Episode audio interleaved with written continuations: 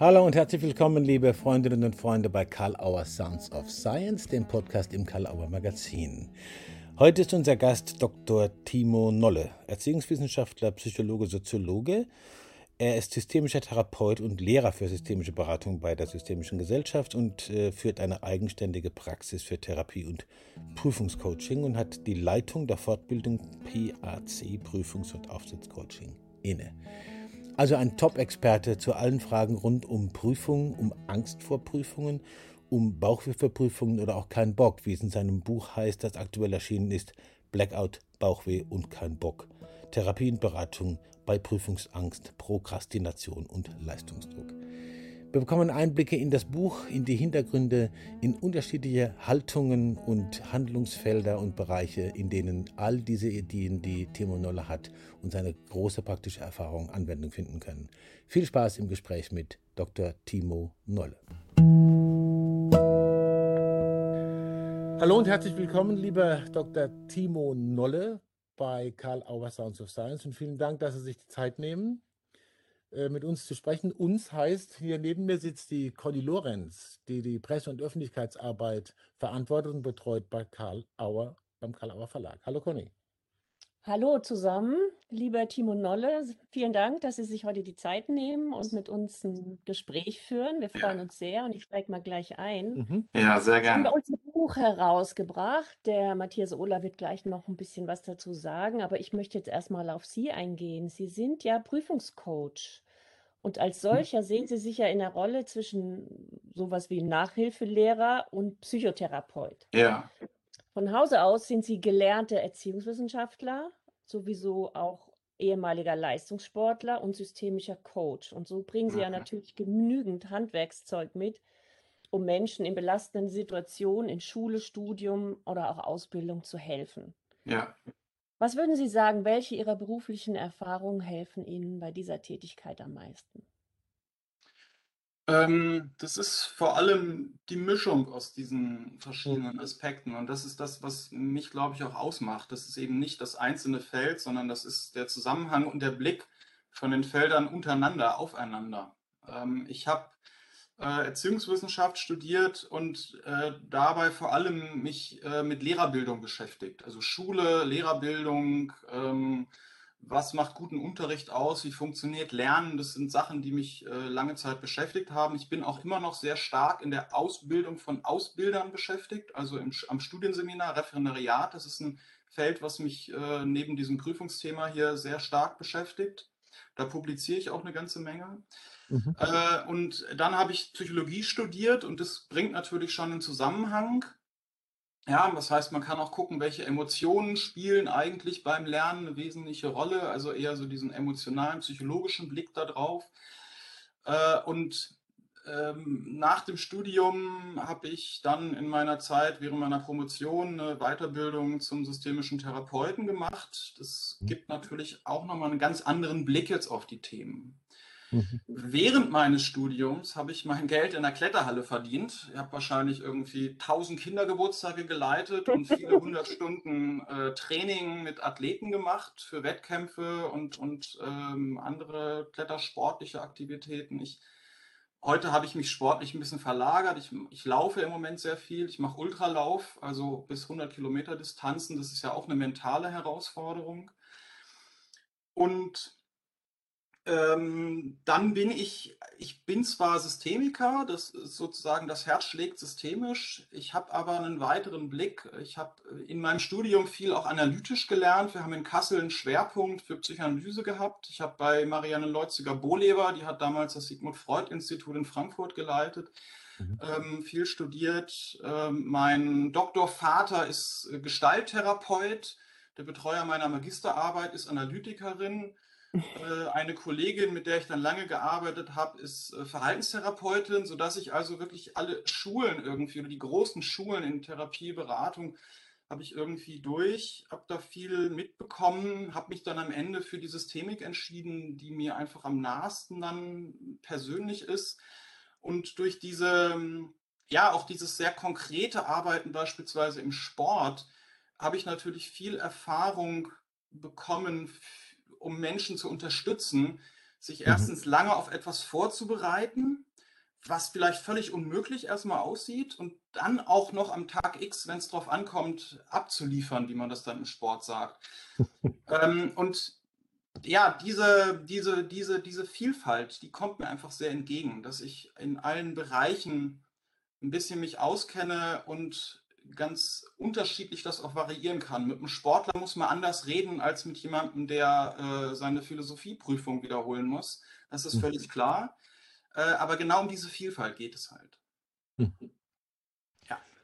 Okay, da sind wir sozusagen beim ersten komplexen Themenbereich schon gelandet. Es ist, glaube ich, auch sehr wichtig, das zu wissen, wenn wir auf das Buchbild zu sprechen kommen. Ja. Äh, aus wessen Feder stammt es? Also das Buch Blackout, Bauchweh und kein Bock. Ja. ja tatsächlich, Blackout, Bauchweh und kein Bock, Untertitel Therapie und Coaching bei Prüfungsangst, Prokrastination und Leistungsdruck. Ganz genau. Das ist der Titel dieses Buches das aktuell im Karl-Auer Verlag erscheint. Und das äh, ist ja, was die Themen betrifft, oder sagen wir die Bandbreite der erlebten Symptome, erlauben Sie mir diesen Begriff, und mhm. auch was methodische oder Setting-Zugänge in Beratung, Lehre und Therapie angeht, öffnen sich da ja ganz viele Kontexte. Mhm. Äh, Professor äh, Olaf Axel Buro hat ein Geleitwort geschrieben und auch angesprochen, für wen dieses Buch ist, nämlich für Therapeutinnen und Therapeuten, Coaches, für Lehrende und für Lernende. Ja. Das war nur der Auftakt. Die komplexe Frage ist, Lehren, Lernen, Therapieren. Gibt es einen Zusammenhang? Wie könnte man den in ein paar Sätzen zusammenfassen, dass alle Beteiligten irgendwie merken, dass sie über die sämtlichen Kontexte wirklich auch direkt angesprochen sind? Wer ist angesprochen? Ja. Und gibt es Aussichten, dass die Betroffenen oder Beteiligten vielleicht auch gemeinsam von dem Buch profitieren? So, jetzt ist ja. das Titel fertig, jetzt können Sie loslegen. Ja, die, die Verbindung ist, ähm, Selbstbestimmung und Selbstwirksamkeit. Das ist das, worum es eigentlich die ganze Zeit geht. Die Selbstbestimmungstheorie ist für mich auch zu einer Grundlagenhaltung geworden in meiner Arbeit. Mhm. Ähm, das Ziel von Prüfungscoaching, das, was mich sozusagen antreibt, ähm, ist Menschen dazu befähigen oder es ihnen zu ermöglichen, in komplexen Lern- und Leistungssituationen zufrieden zu sein, glücklich zu sein und das Gefühl zu haben, dort in ihrem Sinne wirksam zu werden. Ich vermeide ganz bewusst gerade den Begriff des Erfolgs. Es geht für mich nicht um Prüfungserfolg, weil das mhm. eine zu starke Reduktion auf, auf das Entsprechen von irgendwelchen Leistungsanforderungen bedeuten würde. Ja, ich spreche eher von Prüfungsglück. Das ist eher so das, worum es geht. Ja, also Prüfungsglück okay. ist eher das, was ich da äh, ersetzen möchte, als also eben nicht von Prüfungserfolg zu reden, sondern Prüfungsglück. So, und, und wenn das das Ziel ist, dann muss man sich als, als Lehrkraft zum Beispiel überlegen, ähm, welche Bedingungen kann ich in meinem Unterricht schaffen, damit Menschen dort glücklich und zufrieden lernen können und natürlich auch irgendwie vorankommen. Also Schule ist ein Leistungskontext und in diesem Kontext spielen bestimmte auch Leistungsansprüche eine Rolle und da muss man irgendwie mitkommen, das ist völlig klar. Mir geht es nicht darum, jetzt das ganze Bildungssystem in Frage zu stellen. Das wäre nochmal ein eigenes Buch, es kommt vielleicht später. Gerade wollte ich sagen. Ja, können, wir, können wir gerne nochmal drauf zurückkommen. Es gibt auch schon eine Titelidee. Ja, Titel ist ähm, äh, ähm, Beipackzettel Schule, aber das machen wir vielleicht wann anders. Ja. Da ist schon ähm, Genau, schon mal, schon mal reserviert. Ja. Also das Ziel ist also nicht jetzt nur Prüfungserfolg zu ermöglichen, sondern Prüfungsglück. Und Lehrkräfte müssen sich überlegen, welche Bedingungen können sie in ihren Lernräumen schaffen. Lehrer sind als sind ja Umwelt. Ja, wir sind ja einander eine Umwelt. Und welche Umwelt kann ich als Lehrkraft für meine Lernenden, für meine Schülerinnen und Schüler sein, damit die eben diese Aspekte hinkriegen, dass die selbstbestimmt, selbstwirksam lernen können. Mhm. Wenn ich jetzt als Therapeut, als Coach, als Beraterin hinzugezogen werde, ähm, weil die Hütte brennt, weil jemand irgendwie ähm, gerade das Gefühl hat, ganz unglücklich zu sein, weil die Noten irgendwie nicht mehr so sind, wie man sich das wünscht, dann muss ich als, als, als Coach, als Therapeut wirksam werden können. Ich brauche also eine Kenntnis darüber, was ist die typische Psychodynamik, die in Lern- und Leistungskontexten entsteht. Und die ist zum Beispiel oft geprägt durch klare Vorstellungen von richtig und falsch. Eine Klassenarbeit wird so oder so bewertet. Mhm. Und ähm, wenn ich jetzt als Lernender mich damit beschäftige, wie möchte ich jetzt eigentlich ähm, unterstützt werden? Wie möchte ich, äh, wie, wie kann ich in der Schule, im Studium, in der Ausbildung oder in beruflichen Kontexten mich selber unterstützen? Dann ist das Buch natürlich auch wichtig zu lesen, weil dadurch kann ich auch beurteilen, welche Unterstützung hätte ich gerne und wer kann das bieten. Und ähm, also mein Ziel als Coach ist, mich überflüssig zu machen. Ja, dass ich will die Leute quasi so schnell wie möglich wieder loswerden, die zu mir kommen. Ja, also das ist, das ist ganz klar. Ich will überflüssig sein. Und das mhm. geht auch oft relativ schnell. Okay. Das ist ja schon mal ein starkes Versprechen. Okay. Dann machen wir es doch gleich mal ganz konkret. Ähm, stellen wir uns mal vor, zu Ihnen kommt ein junger Mann, Schüler in der K1. Mhm. Ähm, er beabsichtigt, sein Abitur zu machen, also der Wille ist da, das gehört mhm. dazu, ordentlicher Schulabschluss, kann sich aber zu überhaupt nichts aufraffen. Die Noten mhm. sind dementsprechend in den Keller gegangen und er schiebt alles von sich, also jegliche Anstrengung, jegliche Vorbereitung, Lernen. Er kriegt es nicht hin. Mhm.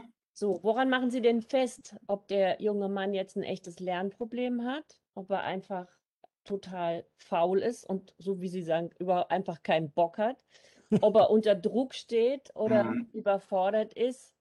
Woran machen Sie das fest? Ja, das ist tatsächlich die Schlüsselfrage, ähm, um die es immer zuerst geht. Und in meinen äh, Fortbildungen ist das auch so der Dreh- und Angelpunkt, ja, an dieser Stelle anzusetzen. Da würde ich mhm. ein bisschen ausholen, ganz gerne. Ähm, im, Im Prüfungscoaching oder dieses Konzept des Prüfungscoachings, das ich entwickelt habe, das hat einen bestimmten Werdegang. Ähm, ich habe äh, 2014 angefangen, Prüfungscoaching an der Uni Kassel anzubieten, damals als wissenschaftlicher Mitarbeiter. Und äh, das habe ich mir als Angebot ausgedacht. Das war, kann man sagen, so eine Schnapslaune, ja. Äh, ich mir gar nicht so viel bei gedacht. Äh, aber im Endeffekt bin ich extrem schnell überlaufen worden. Also ich habe ganz viele Anfragen gekriegt aus der Uni und da ist mir erst klar geworden, das Angebot gab es noch gar nicht. Also ich habe dann gegoogelt und der Begriff Prüfungscoaching, den, den hat man 2014 bei Google gar nicht gefunden. Da gab es irgendwie so zwei, drei Heilpraktiker in Deutschland, da tauchte das so zwischen Abnehmen und Raucherentwöhnung auf, ja, Coaching bei, bei, bei Prüfungsangst. Aber das war, das war ein totales Novum. Ähm, das Ergebnis war, dass ich also innerhalb der Uni Kassel sehr schnell da so als Geheimtipp gehandelt wurde und eigentlich mhm. permanent nur noch Beratung gemacht habe. Dann gab es das ganz schnell von außerhalb dass also auch Studierende von anderen Städten kamen oder mhm. jemand meinte, ah, die Tochter meines Nachbarn schreibt Abi, sowas wie Sie gerade beschrieben haben, ja, und da geht es ganz schlecht und kannst du doch nicht auch mal. Ähm, die Not war allerdings, dass ich, es gab überhaupt keine Literatur dazu. Und es gibt es auch heute noch ganz wenig. Es gibt zwar Ratgeber en masse, es gibt wahrscheinlich 50 Meter Ratgeberliteratur in Bibliotheken und YouTube-Tutorials, und wenn man irgend so ein Therapie-Lehrbuch aufschlägt und unter Angst nachblättert, dann findet man da auch ein Unterkapitel zum Thema Leistungsängste. Aber so eine Art, ich sag mal, so eine Art Behandlungsmanual, ja, so ein Begriff, den ich eigentlich vermeide, den gibt es nicht, den gab es nicht. Also nicht im Sinne von, wie kann ich schnell wirksam werden. Im klinischen Kontext, Angsttherapie noch und nöcher, aber nicht so spezifisch jetzt für, für Prüfungssituationen. Und dann habe ich angefangen, ähm, selber Entwicklungsarbeit zu leisten. Ich habe also mhm. war ganz viel auf den Tagungen von ihm, ja, die mentale Stärken 2014, das war so der, der, der erste Aufbruch im Prinzip für mich. Da habe ich gemerkt, okay, hier gibt es was zu holen. Also das war tatsächlich so die Initialzündung. Mhm. Ich weiß noch, da bin ich von einem Workshop zum nächsten gegangen immer. Ne? Die sind ja so eng getaktet und habe bei jedem Workshop gedacht, boah, ist das geil. Genau so arbeite ich auch. Das ging mir aber viermal am Tag so. Eine Woche lang. Aber da habe ich gemerkt, okay, hier, hier, hier finde ich Konzepte. Dann habe ich angefangen, Sachen zusammenzustellen, auszuprobieren. Und so nach etwa ähm, 100, 200 Prozessen habe ich so ein Déjà-vu-Erlebnis gehabt. Ich habe dann gemerkt, okay, irgendwas scheint sich hier zu wiederholen man muss sich ja klar machen, ich habe ja sortenrein Beratung gemacht. Ja, so immer zu den gleichen Themen. Ja, also wirklich mhm. absolut sortenrein spezialisiert. das waren immer Studierende, die irgendwie Stress mit Prüfungen hatten. Und dann habe ich so Déjà-vu-Erlebnisse gesagt, okay, ich habe doch gerade das Gleiche, habe ich doch schon mal gestern gesagt. Oder die gleiche Schilderung wie jetzt von der Studentin habe ich doch von einer halben Stunde schon mal gehört. Was ist denn da, was ist denn da los? Mhm. So, und, die, und dann habe ich, habe ich das ein, eine Woche lang ich Fälle sortiert, habe auseinanderklamüsert, wie kommen die Leute, um welche Themen geht es, welche Prozesse, welche Verläufe nimmt es denn in dem Gespräch, was ist so der Dreh- und Angelpunkt, was sind die Fragen, die Interventionen, die wirken, was hat was verändert, was hat den Unterschied gemacht, der einen Unterschied macht. Mhm. Immer mit dem Ziel, was ist ein, ein Konzept, das nicht nur theoretisch wissenschaftlich brauchbar ist, sondern vor allem praktisch hand, handhabbar und, und Klarheit gibt. Prüfungscoaching mhm. muss oft unglaublich schnell gehen. Also heute Coaching, morgen Prüfung. Das, das muss klappen. Das heißt, da, da kann ich mir nicht als, als Coach, als Therapeut erlauben, erst irgendwie ganz lange in die, in die Geschichte einzusteigen und irgendwie komplexe Fragen zu stellen, sondern mhm. das muss relativ schnell wirksam werden. Mhm. So, und die Erfahrung ist ziemlich einfach gewesen. Ähm, es geht extrem oft um Lerntechnik. Also ganz viele Leute haben Angst vor einer Prüfung, weil sie schlicht und ergreifend merken, sie wissen nicht genügend über das Fach, in dem sie eine Prüfung schreiben. Und dann haben sie Angst durchzufallen. Und dann kommen sie mit dieser Angst in eine Beratung und sagen, oh, ich habe ganz viel Angst, ich bin so angespannt, ich schlafe schlecht, ich brauche was zur Entspannung. So, und jetzt kann man natürlich ganz tolle Sachen zur Entspannung machen. Man kann klopfen und atmen, irgendwelche Hypnosachen machen und das hat dann im besten Fall die Folge, dass die Leute entspannt durchfallen ja. Und, und das ist zum Beispiel schon mal der erste Punkt, dass man das auseinanderhalten muss. Geht es hier um Angst oder geht es um, um, um also geht es um Aufregung oder geht es um äh, fachliches, ähm, also, also sozusagen Fehlstellen, ja, also dass die einfach fachlich noch nicht kompetent sind. So, und mhm. Die wichtigste Frage an der Stelle ist eine hypothetische Frageform, die man ganz schön nutzen kann. An der Stelle, die stelle ich immer am Anfang einer Beratung. Und das geht so, ich frage dann zum Beispiel, also stell, stell dir vor, ich, ich bin immer beim Du mit den Leuten. Stell dir vor, ähm, du lernst jetzt genauso weiter bis zur Prüfung, genauso wie du es gerade machst. So. Und äh, am, am, Morgen vor der Prüfung fällt dir ein großer Stein auf den Kopf und dein Gehirn ist plötzlich angstbehindert. Du kannst keine Angst mehr haben. Hast also genau so gelernt, wie du gelernt hast, bist jetzt aber nicht mehr in der Lage, Angst zu haben, gehst in die Prüfung und du kannst auf einmal 100% auf deine Festplatte zugreifen, aber nur auf das, was du gelernt hast, ohne Einfluss von Angst.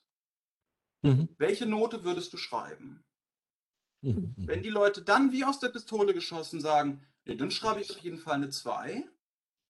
Ja, dann frage ich nach, woher sie das wissen.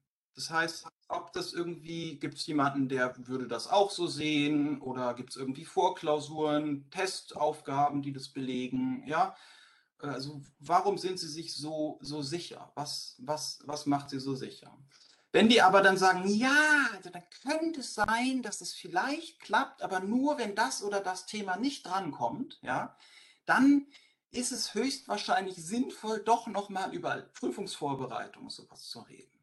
Also das heißt, mit dieser Frage kommt man erstmal der Sache auf die Spur, wie die sich selber einschätzen. Und ich brauche also keine fachliche Kenntnis, weil ich quasi deren Einschätzung nutze, indem ich die Aufregung erstmal herausrechne. Ja, mhm. durch diese hypothetische Frage. Mhm. Der zweite Bereich ist gerade schon angesprochen. Also der eine Bereich, in dem es zum Prüfungscoaching wichtig ist, ist das Lernen. Also das ist ein ganz technischer Bereich. Der zweite Bereich ist die Aufregung. Aufregung, mentale Stärke oder ein bisschen wissenschaftlich formuliert emotionale Selbstregulation. Mhm. Und das ist ganz wichtig, weil es gibt natürlich viele Leute, die wissen wahnsinnig viel, aber halt nicht, wenn es drauf ankommt oder wenn jemand zuguckt. Dann sind sie so aufgeregt, dass sie, dass sie, ähm, dass ihnen das nicht mehr einfällt und ähm, und dann nützt Lernen nicht, nichts mehr. Also dann geht es nicht darum, einfach noch mehr zu lernen. Und das ist auch wichtig. Viele Leute kommen nämlich und sagen, ich bin so aufgeregt, ich kann mich nicht konzentrieren, äh, ich muss beim, ich muss irgendwie auch noch mehr lernen. Und denen dann zu sagen, nee, du musst nicht mehr lernen, wir, wir machen jetzt Selbstregulationstraining. Ja? Also auch mental, Safe Place und Klopfen und, und also alles, was irgendwie so zur Selbstberuhigung beiträgt, auf, auf mhm. körperlichem Wege genauso wie auf, wie auf äh, kognitiven Wege. Mhm. Und ähm, dabei ist es zum Beispiel wichtig, dass man am Anfang skalieren lässt, wie groß ist denn die Aufregung? Also ähm, wie viel Aufregung hat jemand beim Lernen und wie viel hat jemand in der Prüfung? Wenn die Aufregung beim Lernen nämlich schon sehr groß ist, kann ich nicht denken, dann bin ich nicht in der Lage, äh, mir Gedanken zu machen, dann bin ich sozusagen lernbehindert durch die Prüfungsangst. Und deswegen ist das Hauptziel von Prüfungscoaching, Angst bereits beim Lernen zu reduzieren. Weil wenn ich beim Lernen keine Angst habe, beim Lernen an die Prüfung denke und dann das Gefühl habe, super, das wird geil, ja, ich kann das alles, dann, dann, dann trainiere ich ja sozusagen mental auch schon beim Lernen mit, mich in der Prüfung gut zu fühlen. Okay. Die meisten machen es halt andersrum. Die üben beim Lernen, sich halt scheiße zu fühlen. Und das funktioniert dann extrem gut. Das ist dann halt ein mentales Training andersrum gedacht. Mhm. So, und der dritte Bereich, äh, der ist der hat was mit, mit Motivation, Blockaden, Selbstzweifeln, Loyalitäten, Entscheidungen oder auch Sinnerleben zu tun. Also mhm. Lernen ist immer eine riesengroße ähm, Aufgabe. Ne? Das braucht viel Zeit und auch viel Entbehrung und ich muss das Gefühl haben, das macht einen Sinn, das, das führt mich irgendwo hin und das ist gut. Und wenn ich diesen Sinn aus den Augen verliere oder nie hatte, das ist auch interessant, ja, dann, dann habe ich an der Stelle eine Schwierigkeit. Ja? Also dann, dann komme ich halt nicht voran. Und jetzt hängen alle Bereiche miteinander zusammen. Wenn ich ungünstig lerne, bleibt der Erfolg aus und Misserfolg und Frustration macht natürlich die Motivation kaputt. Wenn ich ganz viel Angst habe vor einer Prüfung, dann vermeide ich überhaupt, mich damit zu beschäftigen. Das heißt, ich bin dann unmotiviert, um mich quasi vor der Angst zu beschützen. Also alle diese drei Bereiche stehen jetzt in Wechselwirkung zueinander. Und ähm, diese Wechselwirkungen sind halt die Sachen, die, die das halt kompliziert macht und aber auch so interessant macht. Und meistens geht es in einem Prüfungscoaching, wenn man ein bisschen mehr Zeit als ein, zwei Termine hat, um alle Bereiche. Und die Frage ist immer, wo steigt man ein? Ja, das ist also die, das ist eigentlich der, der Anfang, ist, wo, an welcher Ecke von diesem Dreieck, ich sehe das immer als so ein Dreieck, steige ich ein. Mhm. Ja. Mhm. Wow. Da ist eine Menge drin, ne? Da ja. ist allerdings eine Menge drin. Das ist ähm, ein großes Feld. Ähm, wir wollen noch mal auf die Prüfungssituation eingehen. Ja, in Ihrem Buch wird erwähnt, ähm, das fanden wir sehr spannend, dass es unterschiedliche Prüfungssituationen gibt. Ja, Sie sprechen hier von impliziten und expliziten Prüfungen und Auftrittssituationen. Ja. Was stellt man sich denn genau darunter vor? Und was sind denn dafür typische Beispiele? Naja, eine explizite Prüfungssituation ist erstmal alles, was von außen so auch deklariert als Prüfung erscheint. Also eine Klassenarbeit ist eine explizite Prüfung oder ein Referat im, im Studium oder so halten ist eine explizite Prüfung. Ja. Mhm. Implizit ist das so, so eine Podcast-Aufzeichnung wie das jetzt. Das ist halt auch eine Prüfungssituation. Ja. Und ähm, wenn ich also eine Auftrittssituation dann. Ne? Mhm. Äh, und wenn ich zum Beispiel bei Workshops ähm, so ins Auditorium frage, was ist denn, was ist für euch eine Auftrittssituation, ja, dann kommt da ähm, mit den Eltern reden bei raus, über den Gang gehen, unter Freunden eine Meinung sagen, die die anderen nicht teilen, ja. Mhm. Ähm, bei irgendwelchen Führungskräfteseminaren wird dann auch gesagt, äh, ein schwieriges Gespräch mit, einer mit einem Mitarbeiter führen, die Chefin um was bitten, wo man weiß, die will das nicht. Ja, sowas kann auch. Also immer so kritische Gesprächssituationen. Das mhm. sind typische Auftrittssituationen für Menschen. Mhm. Ähm, es gibt aber auch Prüfungen, an die vielfach gar nicht sofort gedacht wird, wenn man an Prüfungscoaching denkt. Also die Fahrprüfung zum Beispiel. Ja, die praktische Fahrprüfung ist für heißt Prüfung, aber die wird oft jetzt nicht mit Prüfungscoaching in meinem Feld so direkt verbunden. Die hat aber in vielerlei Hinsicht eine hohe Bedeutung, weil es nämlich auch so eine Initiation ist. Also den Führerschein zu kriegen, ist ein Schritt zum Erwachsenwerden. Und, mhm. auch, und auch das hat eine Bedeutung und kann manchmal mit dazu beitragen, dass es schwieriger wird, als man zuerst denkt. Mhm. Ähm, ein Buch schreiben ist übrigens auch eine Prüfungssituation, ähm, weil es gibt ein Publikum, wo man sich vorstellt, dass das Publikum seine Meinung darüber hat und es bewertet. Und immer wenn man sich vorstellt, jemand bewertet das, was ich gerade tue, ähm, fühlt man sich bewertet und denkt durch die Augen der anderen über sich selbst. Und das ist das Interessante. Wenn ich mir vorstelle, jemand anderes bewertet mich, also Sie gucken mich jetzt gerade an und machen sich Ihre Gedanken, dann sind es ja eigentlich meine Gedanken, die ich über mich habe. Mhm. Und wenn das auftritt, dann fühlt es sich wie eine Prüfung an. Das finde ich eine sehr, sehr spannende Geschichte. Äh, denke ich mir auch für viele Hörerinnen und Hörer, dass man klar kriegt, Auftrittscoaching denken viele wahrscheinlich an Musikerinnen und Musiker, Schauspielerinnen und Schauspieler, ja. dass Alltag ist, ja? ja. oder dass man das Alltag, als Alltag auch sehen kann. Ja, äh, genau. Und mhm. ähm, dieses, dieses Konzept, also PAC, Prüfungs- und Auftrittscoaching, was ich entwickelt habe, also wenn man so googelt unter Prüfungscoaching, äh, also äh, auf, äh, Auftrittscoaching, das gibt es viel im Internet, aber genauso wie Sie das gerade gesagt haben, für Musiker, für Schauspieler. Ja? ja? Und meistens ist es so deklariert als, damit holt man jetzt die letzten 10% raus. Ja, sozusagen Höchstleistungsoptimierung, Peak Performance. Pack, also mein Auftrittscoaching ist für die ersten 10%. Ja, also Kinder, die sich trauen wollen, im Unterricht sich zu melden. Ja, mhm. eine Studierende, also eine, eine, eine Studentin, die im Hörsaal in einer Vorlesung eine Frage stellen möchte. Ja, eine, eine, eine Frau in einer Firma, die in einem Meeting äh, mal einen eigenen Vorschlag einbringen will, den sie sich noch nie getraut hat einzubringen. Also mir geht es um die ersten 10 Prozent, eben nicht um das Rausholen der Letz-, des letzten Quäntchens an Leistung. Hm. Da komme ich jetzt zu einer Frage noch, die äh, uns interessiert hat beim, beim Anschauen des Buches, nämlich dieser Begriff der Haltung. Ja. Da ist ja sehr viel diskutiert doch immer. Und was kann man sich da konkret darunter vorstellen? Also, ich habe so verstanden, äh, es geht um eine bestimmte Haltung, die diese, die die Lehrenden oder die Begleitenden, die Coaches und was alles ist, ähm, unterstützen soll in, der, in, den, in, den, in den Aufgaben. Für was sind sie da? Ja? Was, ja. Für Schülerinnen und Schüler, für Studierende, für Leitungspersonen, für Auftretende. Wir haben ja schon gehört mit den Auftretenden, was da alles mit gemeint ist. Mit welcher Haltung geht man an diese Unterschiede ran? Und wie merkt man bei sich selbst vor allen Dingen, ob man in der guten Haltung ist? Ja. Ist wahrscheinlich ein bisschen zu viel jetzt, aber vielleicht in ein paar Sätzen.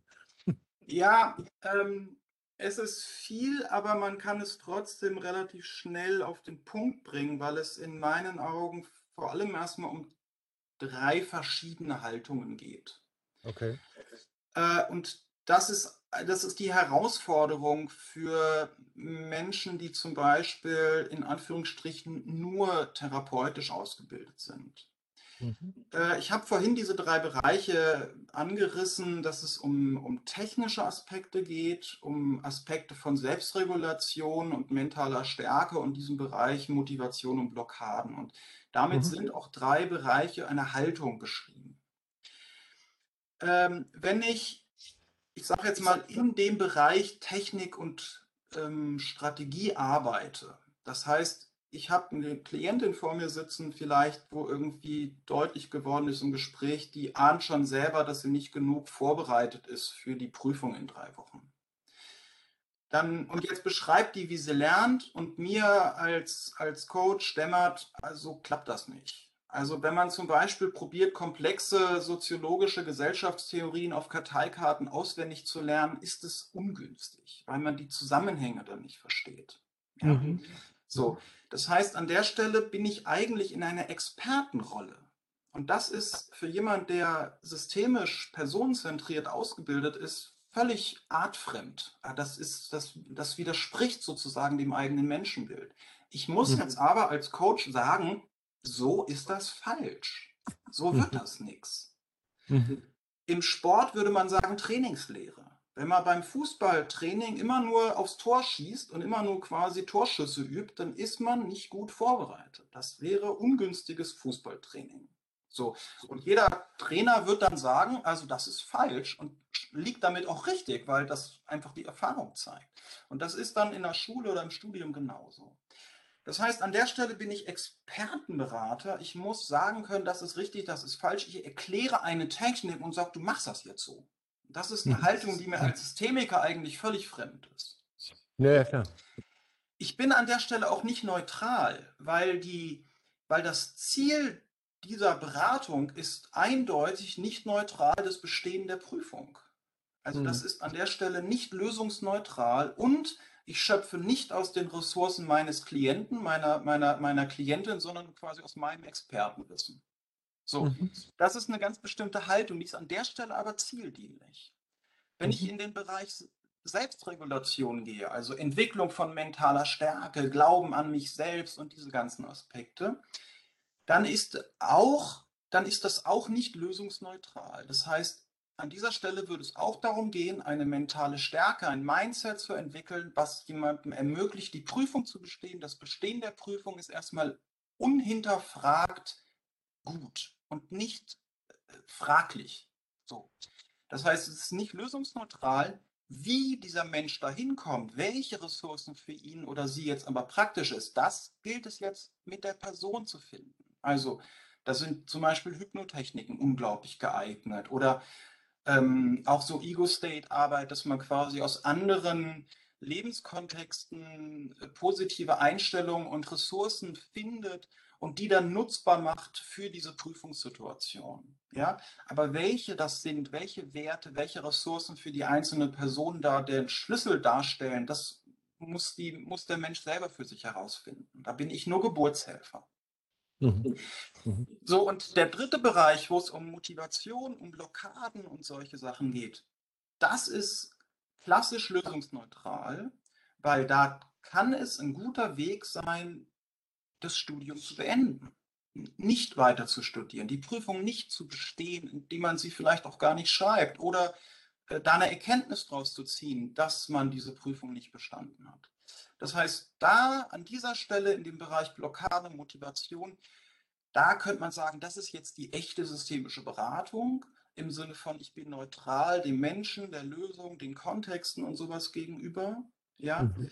ähm, und wir, wir geben dem Scheitern eine Bedeutung oder finden in diesem, in diesem, in diesem Problemerleben der Person eigentlich eine Information, die, die wertvoll ist für, für, den, für den weiteren Lebensweg.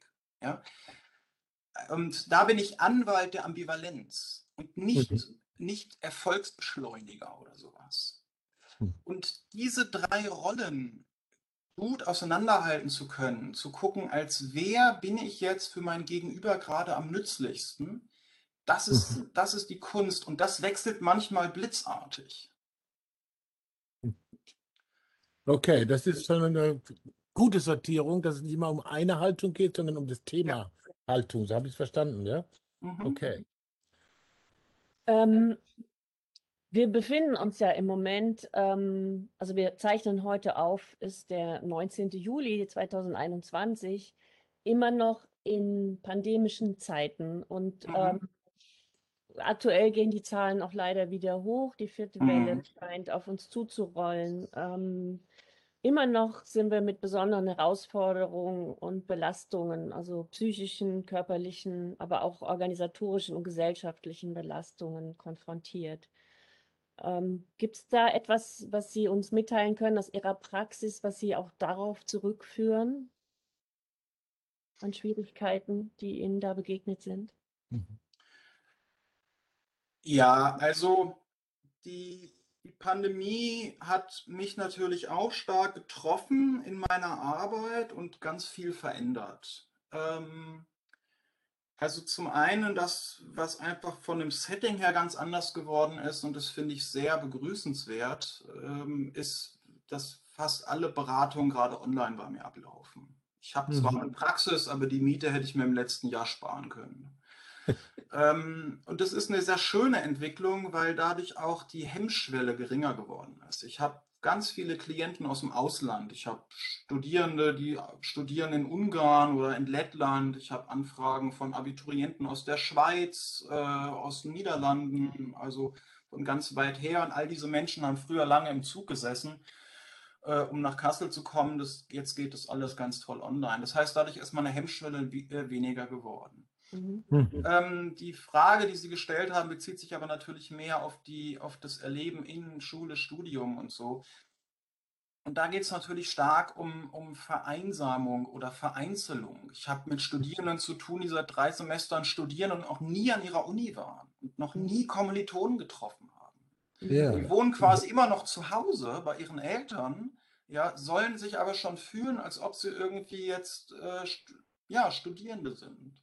Mhm. Und das, das sorgt für, für ganz viel innere Unruhe, beziehungsweise für so ein, eine Art Identitätskonflikt, das in einem Kontext noch zu leben und zu, zu wohnen, äh, aber schon was anderes eigentlich erleben zu wollen oder sein zu wollen. Hm.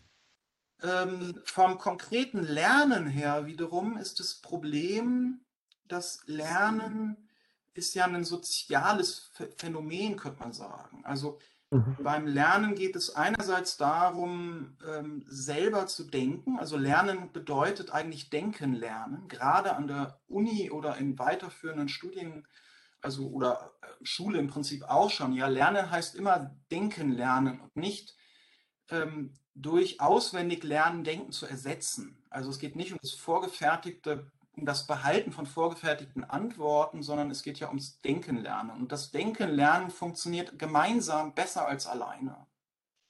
Mhm. Und dann ist wichtig, dass man nicht nur ganz viel lernt und versteht, sondern auch merkt, was man verstanden hat. Ich nenne das Kompetenzbewusstsein. Okay. Also beim Lernen merken, ich habe was verstanden. Und ähm, ganz viele Menschen wissen unglaublich viel, sind total gut, merken es aber nicht und haben dann Angst, durchzufallen durch eine Prüfung oder schlechte Note zu schreiben, weil sie halt kein Gefühl dafür entwickeln konnten, dass sie es eigentlich können. Dieses Kompetenzbewusstsein entsteht halt auch im Austausch, indem ich zum Beispiel es anderen Leuten erkläre. Also Lernen durch Lehren ist das Beste, was man machen kann. Erstens zum selber Verstehen, aber vor allem zum Entwicklung von, von, von Bewusstsein für, für mein eigenes Können. Weil wenn mein Gegenüber sagt, ah ja, jetzt habe ich es verstanden, ja, das ist, das ist die beste Rückmeldung für mein eigenes Können. Mhm. Und das fehlt natürlich auch in der Zeit, wo sich Menschen nicht begegnen, wo man nicht in der Mensa oder auf dem Schulhof sich nochmal darüber austauscht, was man gerade ähm, gesprochen hat im Unterricht. Mhm. Und ähm, in den, was mir an den Schulen stark begegnet, und das hat mich sehr betroffen gemacht, jetzt auch in, mhm. der, in der Pandemie, wo halt wirklich völliger Distanzunterricht angesagt war, sind halt sehr viele Schüler wirklich abgetaucht. Die haben seit Wochen nicht teilgenommen dann an, an Videokonferenzen. Das ist dann wahnsinnig schambesetzt, sich da wieder zu melden. Ich habe dann mit vielen ähm, Schülerinnen und Schülern lange Zeit ähm, Coaching gemacht, dass die sich überhaupt wieder melden, dass die sich trauen, wieder teilzunehmen. Ja. Und äh, viele haben viele haben so eine richtige soziale Angst dann entwickelt. Die, die sind abgetaucht, haben sie in ihrem Zimmer eingegraben. Und ich glaube äh, oder ich weiß von vielen, dass die, als jetzt die Schulen wieder losgingen, wahnsinnig Stress damit hatten. Und die retten sich jetzt in die Sommerferien rein. Und ich befürchte, nach den Sommerferien holt uns das ein. Das heißt, da haben sich viele mhm. wie so eine Art so soziale Angst angewöhnt, in den, in den, sind in den Rückzug gegangen. Ähm, und nach den Sommerferien, wenn die Schulen wieder losgehen, was ich erstmal hoffe, wird das Schwierigkeiten geben. Was man auch sehen muss, ist, dass ja ganz viele jetzt in der Zeit in der Pubertät sind oder gekommen sind. Mhm. Ja, die haben als Kind die Pandemie angefangen und ja, jetzt nach anderthalb Jahren sind die auf einmal voll pubertär und kon konnten das noch nie mit ihren Kumpels auf dem Schulhof so richtig ausleben und erleben und fühlen. Ja, mhm. das sind auch Prozesse, die, die da uns jetzt begegnen werden. Also da werden viele Kinder- und Jugendpsychotherapeuten sehr stark nachgefragt. Bin ich sehr sicher. Also Sie denken, wenn Sie sagen, Sie haben ein bisschen Sorge, wie es nach den Sommerferien weitergeht, geht es Ihnen gar nicht um das Wissen, was den Kindern fehlt oder dass sie eben nicht genug Unterrichtsstoff vermittelt bekommen haben, sondern dass sie wirklich Ängste entwickelt haben in der Zeit? Naja, beides. Über Unterrichtsstoff habe ich jetzt gar, gar nicht geredet. Natürlich ist da wahnsinnig viel liegen geblieben, das ist ganz klar. Aber ähm, den, den anderen Bereich sehe ich, sehe ich erstmal noch, noch deutlicher und das ist auch der Schlüssel. Ja? Also Kindern, denen es nicht gut geht, die können auch nicht gut lernen. So von mhm. daher ist das das, wo, wo ich mich immer zuerst drauf, drauf ähm, konzentriere. Mir geht es beim Prüfungscoaching gar nicht darum, dass jemand die super Noten schreibt, sondern ähm, insgesamt glücklich ist, das Gefühl hat, das, was man reingesteckt hat, hat sich irgendwie gelohnt. Man ist für sich auf einem stimmigen Weg und hat das Gefühl, damit ist man mit sich zufrieden und im, im, im Reinen. Ja, das passt vielleicht sogar am besten, das sozusagen. Und ähm, natürlich ist, wenn man jetzt mal bildungspolitisch drauf guckt und von dem Lernstand her ist die Pandemie natürlich die totale Katastrophe. Also man hat ausgerechnet, dass, die, äh, dass der Lernfortschritt durch Distanzunterricht vergleichbare Effektstärke hat wie Sommerferien. Also kurz vorm Rückgang könnte man sagen. Ja, also es ist, es ist wirklich übel. Und es wird eine ganz große gesellschaftliche Kraftanstrengung sein, das wieder aufzuholen. Das baut einen wahnsinnigen Druck wiederum auf. Und ähm, da muss man irgendwie gut mit, mit umgehen können. Und ich glaube auch, dass Prüfungscoaching jetzt gerade wegen der Pandemie in den nächsten Monaten noch stärker nachgefragt wird, als es ohnehin schon ist. Das klingt quasi wie ein guter Abschluss, aber die Conny hatte gerade noch eine Idee, glaube ich. Ja, äh, wir haben jetzt ganz viel gesprochen über Ihre Arbeit, über Ihren Werdegang, über, ähm, ich würde Sie jetzt nochmal zum Abschluss gerne bitten, dass Sie uns Ihr Buch ähm, Blackout, Bauchweh und kein Bock, vielleicht so Elevator-Pitch-mäßig äh, mal in zwei, drei Sätzen nochmal kurz skizzieren, dass die, die jetzt aufmerksam zugehört haben, am Ende sagen, wow, und der hat ein Buch geschrieben, das würde ich gerne lesen. Hm. Mhm. Was steht drin? Ja, das kann ich, das kann ich probieren und das ist gar nicht so schwer, weil relativ viel schon dazu gesagt wurde. Das, das Buch, ähm, also ich habe ja vorhin diese drei Bereiche von, von dem äh, Konzept Pack Prüfungs- und Auftrittscoaching schon geschildert. Mhm. Äh, dass es geht um Lerntechnik, es geht um Selbstregulation, mentale Stärke und es geht um Blockaden und Motivation. Und das Buch folgt im Prinzip diesen drei Themen. Das heißt, diese drei Bereiche werden, äh, werden durchdekliniert. Ähm, es beginnt immer mit einer, ähm, sagen wir mal, ausreichend ausführlichen wissenschaftlichen Beleuchtung. Mhm. Ja, dass einfach die theoretischen Hintergründe klar gemacht werden.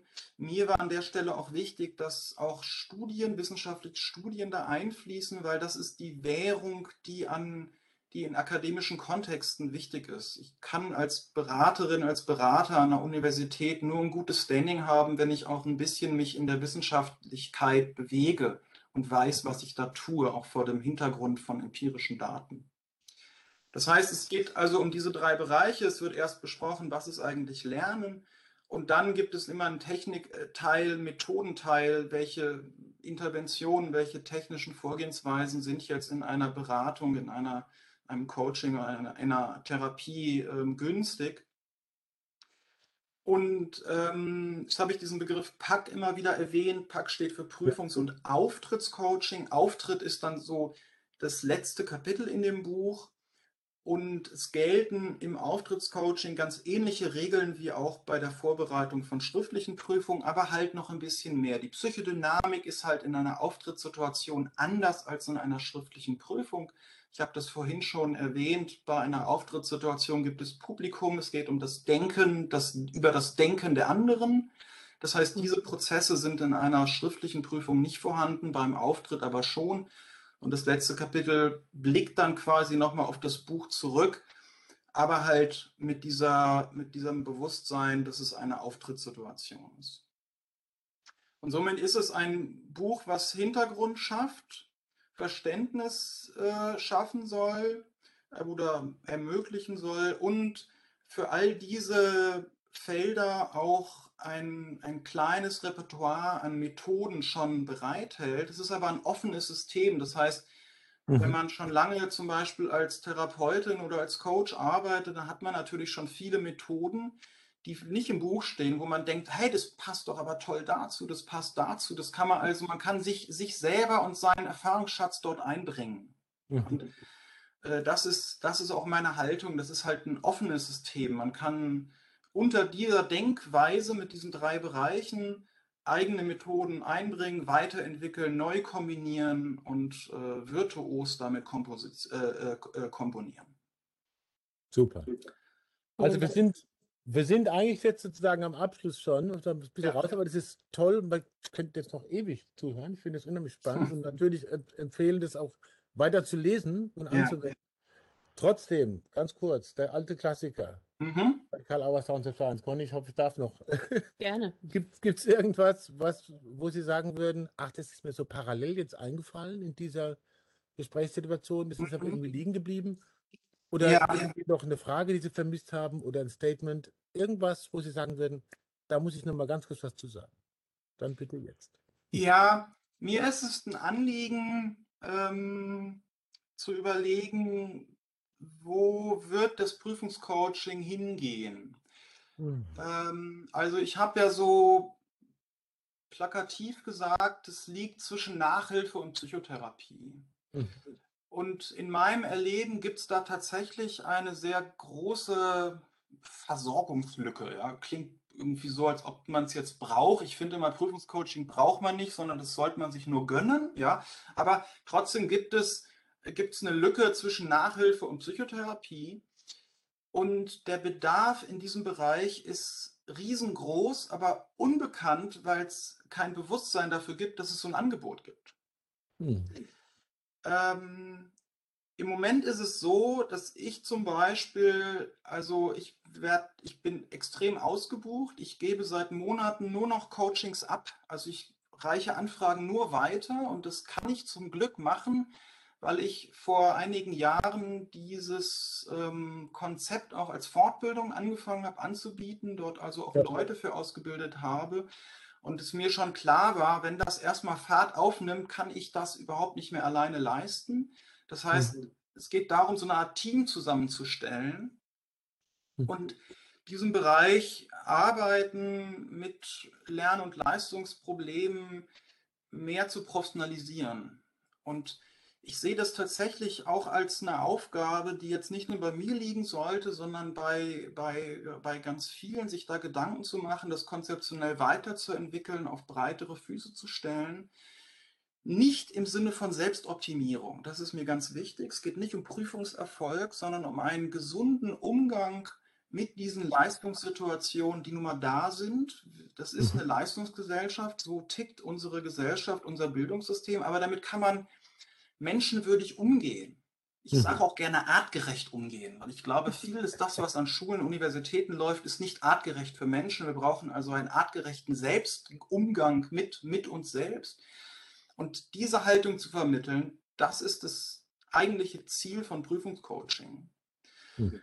Und ähm, ich ende ja in dem Buch auch mit einem Ausblick darauf, dass ich gerne dass ich mir wünsche, dass da sich viele Menschen von angesprochen fühlen, sagen, okay, da würde ich mich gerne weiter drauf spezialisieren ähm, und da möchte ich was für anbieten äh, und Menschen zu unterstützen. Menschen unterschiedlichster Art, also von Schülern bis zu Menschen, die im Beruf eine Weiterbildung machen oder auch implizite Auftritts- und, und Prüfungssituationen erleben und darunter leiden. Ja? Mhm. Damit tut man wahnsinnig viel Gutes, man bringt Gutes in die Welt, man hat unglaublich dankbare Klienten.